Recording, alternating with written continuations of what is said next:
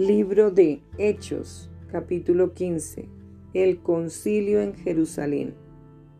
Entonces algunos que venían de Judea enseñaban a los hermanos, si no os circuncidáis conforme al rito de Moisés, no podéis ser salvos. Como Pablo y Bernabé tuviesen una discusión y contienda no pequeña con ellos, se dispuso que subiesen Pablo y Bernabé a Jerusalén y algunos otros de ellos a los apóstoles y a los ancianos para tratar esta cuestión. Ellos pues, habiendo sido encaminados por la iglesia, pasaron por Fenicia y Samaria, contando la conversión de los gentiles y causaban gran gozo a todos los hermanos y llegados a Jerusalén fueron recibidos por la iglesia y los apóstoles y los ancianos, y refirieron todas las cosas que Dios había hecho con ellos. Pero algunos de la secta de los fariseos que habían creído se levantaron diciendo, es necesario circuncidarlos y mandarles que guarden la ley de Moisés. Y se reunieron los apóstoles y los ancianos para conocer de este asunto. Y después de mucha discusión, Pedro se levantó y les dijo, Varones hermanos, vosotros sabéis, como ya hace algún tiempo, que Dios escogió que los gentiles oyesen por mi boca la palabra del Evangelio y creyesen. Y Dios, que conoce los corazones, les dio testimonio, dándoles el Espíritu Santo lo mismo que a nosotros. Y ninguna diferencia hizo entre nosotros y ellos, purificando por la fe sus corazones. Ahora pues, ¿por qué tentáis a Dios poniendo sobre la cerviz de los discípulos un yugo que ni nuestros padres ni nosotros hemos podido llevar? Antes creemos que por la gracia del Señor Jesús seremos salvos de igual modo que ellos. Entonces toda la multitud cayó y oyeron a Bernabé y a Pablo que contaban cuán grandes señales y maravillas había hecho Dios por medio de ellos entre los gentiles. Y cuando ellos callaron, Jacobo respondió diciendo, Varones hermanos, oídme. Simón ha contado cómo Dios visitó por primera vez a los gentiles para tomar de ellos pueblo para su nombre, y con esto concuerdan las palabras de los profetas, como está escrito. Después de esto volveré y reedificaré el tabernáculo de David que está caído, y repararé sus ruinas, y lo volveré a levantar para que el resto de los hombres busque al Señor y todos los gentiles, sobre los cuales es invocado mi nombre. Dice el Señor que hace conocer todo esto desde tiempos antiguos, por lo cual yo juzgo que no se inquiete a los gentiles que se convierten a Dios, sino que se les escriba que se aparten de las contaminaciones de los ídolos de fornicación, de ahogado y de sangre. Porque Moisés, desde tiempos antiguos, tiene en cada ciudad quien lo predique en las sinagogas, donde es leído cada día de reposo. Entonces pareció bien a los apóstoles y a los ancianos, con toda la iglesia, elegir de entre ellos varones y enviarlos a Antioquía con Pablo y Bernabé, a Judas que tenía por sobrenombre Barsabás y a Silas, varones principales entre los hermanos, y escribir por conducto de ellos. Los apóstoles y los ancianos y los hermanos a los hermanos de entre los gentiles que están en Antioquía, en Siria y en Cilicia, salud por cuanto hemos oído que algunos que han salido de nosotros, a los cuales no dimos orden, os han inquietado con palabras, perturbando vuestras almas, mandando circuncidaros y guardar la ley. nos ha parecido bien, habiendo llegado a un acuerdo, elegir varones y enviarlos a vosotros con nuestros amados Bernabé y Pablo, hombres que han expuesto su vida por el nombre de nuestro Señor Jesucristo. Así que enviamos a Judas y a Silas, los cuales también de palabra os harán saber lo mismo, porque ha parecido bien al Espíritu Santo y a nosotros no imponeros ninguna carga más que estas cosas necesarias, que os abstengáis de lo sacrificado a ídolos, de sangre, de ahogado y de fornicación, de las cuales cosas si os guardareis, bien haréis. Pasadlo bien. Así pues, los que fueron enviados descendieron a Antioquía y reuniendo a la congregación entregaron la carta. Habiendo leído la cual, se regocijaron por la consolación, y Judas y Silas, como ellos también eran profetas, consolaron y confirmaron a los hermanos con abundancia de palabras. Y pasando algún tiempo allí, fueron despedidos en paz por los hermanos para volver a aquellos que los habían enviado. Mas a Silas le pareció bien el quedarse allí, y Pablo y Bernabé continuaron en Antioquía enseñando la palabra del Señor y anunciando el Evangelio con otros muchos. Pablo se separa de Bernabé y comienza su segundo viaje misionero. Después de algunos días, Pablo dijo a Bernabé, volvamos a visitar a los hermanos en todas las ciudades en que hemos anunciado la palabra del Señor para ver cómo están.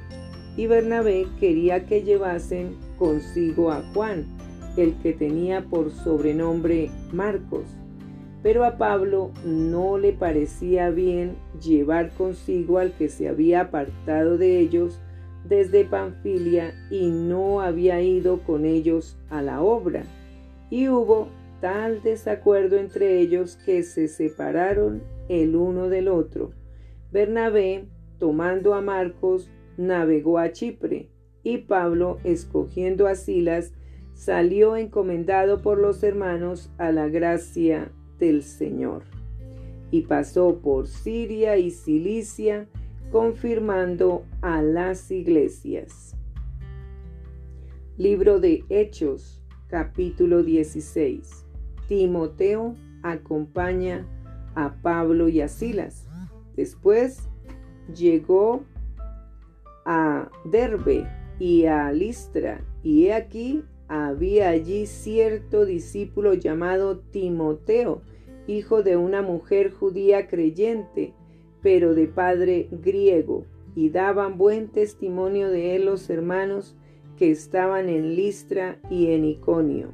Quiso Pablo que éste fuese con él, y tomándole le circuncidó por causa de los judíos que había en aquellos lugares, porque todos sabían que su padre era griego.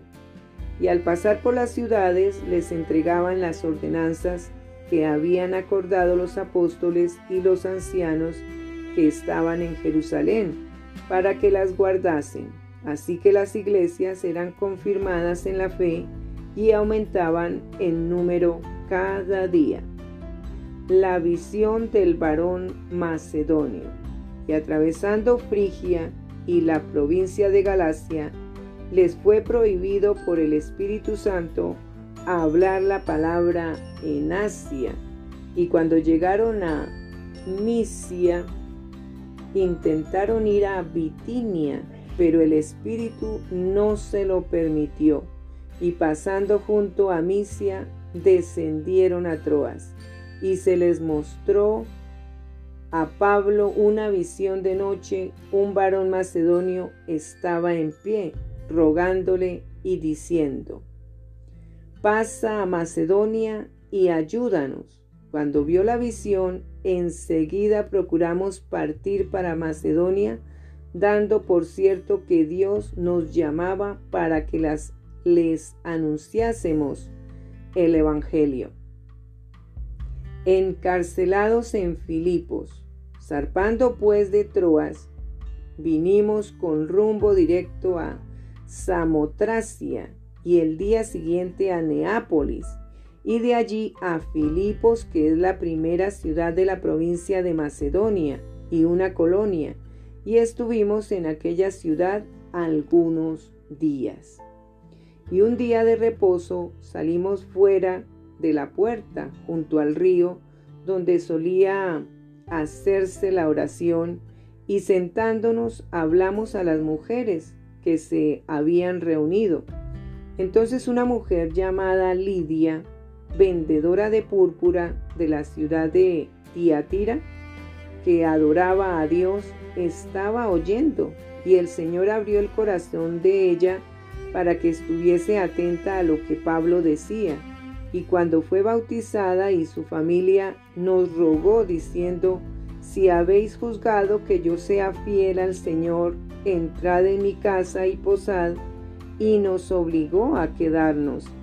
Aconteció que mientras íbamos a la oración, nos salió al encuentro una muchacha que tenía espíritu de adivinación, la cual daba gran ganancia a sus amos adivinando. Esta, siguiendo a Pablo y a nosotros, daba voces, diciendo, Estos hombres son siervos del Dios Altísimo, quienes quienes os anuncian el camino de salvación. Y esto lo hacía por muchos días, mas desagradando a Pablo, éste se volvió y dijo al Espíritu, Te mando en el nombre de Jesucristo que salgas de ella. Y salió en aquella misma hora. Pero viendo sus amos que había salido la esperanza de su ganancia, prendieron a Pablo y a Silas y los trajeron al foro ante las autoridades. Y presentándolos a los magistrados dijeron, Estos hombres siendo judíos alborotan nuestra ciudad y enseñan costumbres que no nos es lícito recibir ni hacer, pues somos romanos. Y se agolpó el pueblo contra ellos y los magistrados rasgándoles las ropas, ordenaron azotarles con varas. Después de haberles azotado mucho, los echaron en la cárcel, mandando al carcelero que los guardase con seguridad, el cual, recibido este mandato, los metió en el calabozo de más adentro y les aseguró los pies en el cepo. Pero a medianoche, orando Pablo y Silas, cantaban himnos a Dios y los presos los oían. Entonces sobrevino de repente un gran terremoto, de tal manera que los cimientos de la cárcel se sacudían y al instante se abrieron todas las puertas y las cadenas de todos se soltaron. Despertando el carcelero y viendo abiertas las puertas de la cárcel, sacó la espada y se iba a matar, pensando que los presos habían huido. Mas Pablo clamó a gran voz diciendo, No te hagas ningún mal, pues todos estamos aquí. Él entonces, pidiendo luz, se precipitó adentro y temblando se postró a los pies de Pablo y de Silas y sacándolos les dijo, Señores, ¿qué debo hacer para ser salvo? Ellos dijeron, Cree en el Señor Jesucristo y serás salvo tú y tu casa.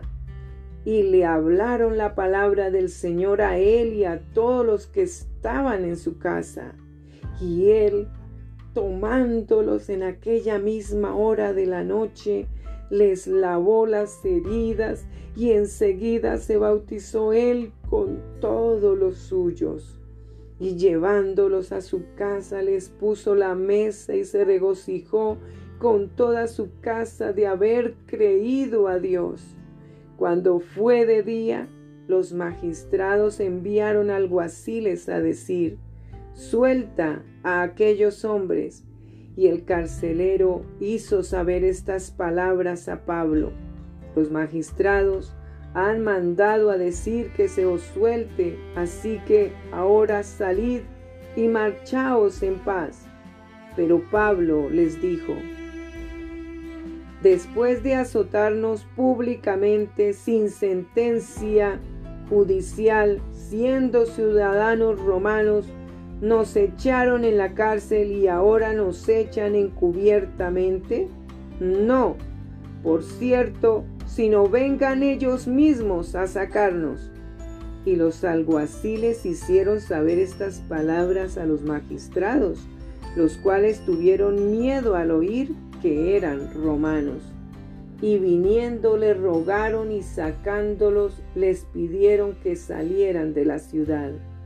Entonces saliendo de la cárcel, entraron en casa de Lidia y habiendo visto a los hermanos, los consolaron y se fueron.